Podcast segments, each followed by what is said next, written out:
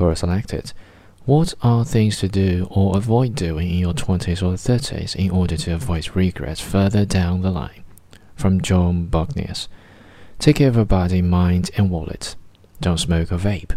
Don't become addicted to drugs or alcohol. Brush and floss your teeth.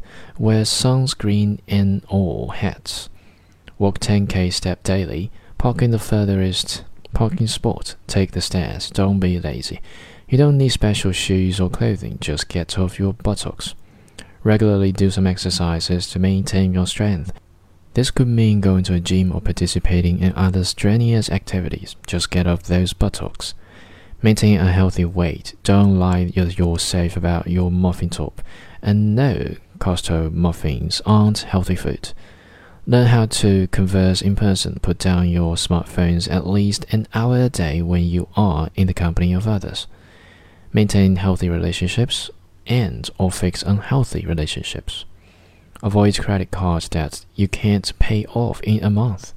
Live below your means. Save money. Put away some money every single paycheck.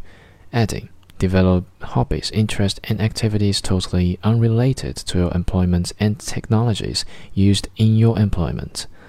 Learn the value of investment compounding over time.